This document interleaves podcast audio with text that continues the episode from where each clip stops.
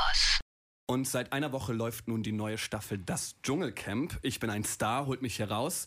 Und da haben wir uns gedacht, darüber müssen wir hier bei Monster reden. Müssen wir einfach. Genau, denn zu ihrem 20. Jubiläum hat sich RTL was ganz Besonderes ausgedacht. Und auch wir haben uns gedacht, das muss gefeiert werden und haben keine Kosten und Mühen gescheut, um euch einen exklusiven Einblick zu verschaffen. Genau, wir haben nämlich unsere Köln Campus Dschungelexpertin Marie Freitag in den australischen Dschungel geschickt. Und sie ist nun live zugeschaltet. Marie, Marie, kannst du uns hören?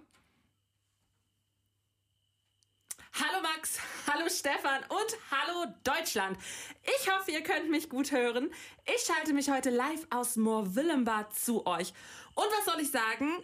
Das Ganze so hautnah mitzuerleben, ist einfach der Hammer. Ich komme gerade von einem Briefing mit Sonja und Jan und freue mich jetzt, euch den ganzen Gossip brühwarm erzählen zu können. Oh, ja, darauf haben wir schon ein bisschen gehofft. Schön, dass das Ganze so gut geklappt hat. Marie, zuallererst sind unsere Zuhörerinnen und Zuhörer ganz gespannt darauf zu erfahren, was sich RTL denn für, eine, für einen runden Geburtstag überlegt hat. Oder ist alles beim Alten? Stefan, nein, beim Alten ist hier beim besten Willen nichts. Diese Staffel sind nämlich zum ersten Mal zwölf wirkliche Stars in den Dschungel gezogen. Gut, die ein oder andere Pocher-Ex ist jetzt auch dabei, aber das ließ sich leider nicht verhindern.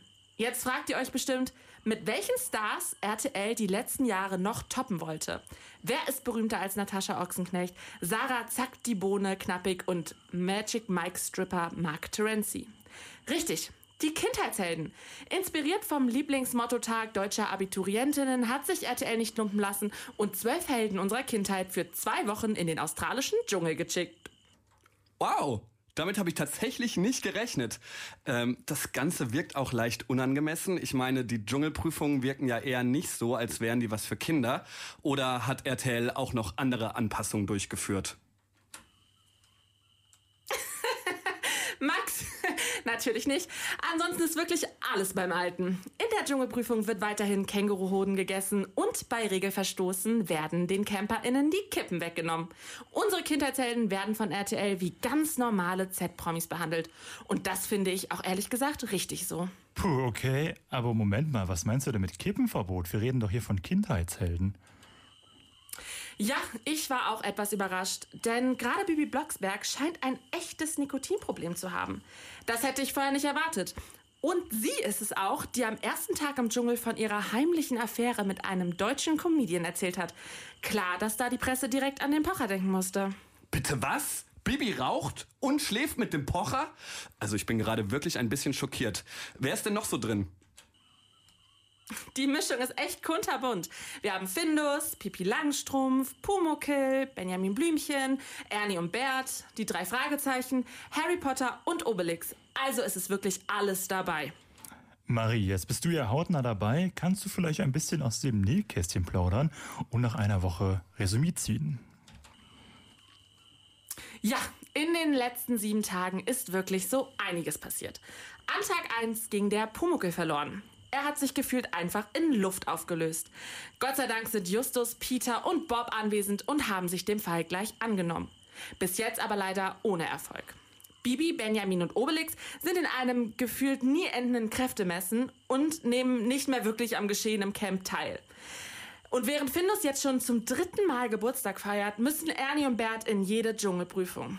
Die sie in den meisten Fällen aber nicht mal antreten können, weil sie sich auf dem Weg dahin schon zerstreiten. Aber es gibt auch erfreuliche Nachrichten, denn Bibi und Harry kommen sich jeden Tag etwas näher. Da liegt etwas Magisches in der Luft. Oh, das finde ich ja jetzt doch ein bisschen spannend. Wie kommen denn die Kindheitshelden mit dem wenigen Essen, das es da im Dschungelcamp gibt, aus? Ich kann mir ja vorstellen, dass das gerade für die kleineren TeilnehmerInnen ein bisschen schwierig ist. Was meinst du denn mit Hunger, Max? Alle Teilnehmenden durften ja zwei Luxusgegenstände mitbringen und Harry Potter hat einfach seinen Zauberstab mitgebracht und zaubert jetzt jeden Abend ein Festmahl herbei. Ich glaube, RTL hätte da etwas konsequenter sein müssen. Bibi hat als Luxusgegenstand ihren Besen Kartoffelbrei dabei und ist die Hälfte der Zeit nicht einmal im Camp. Und Obelix hat sich einen Kessel Zaubertrank mitgebracht. Deshalb ist er seit Tag 2 auch leider versteinert. Okay, also um ehrlich zu sein, klingt das alles etwas chaotisch. Wir sind auf jeden Fall gespannt, was da noch alles auf uns zukommt und ob die drei Fragezeichen Pumuckl wiederfinden. Ja, vielen Dank an unsere Köln Campus Dschungelexpertin Marie Freitag. Köln Campus. Campus.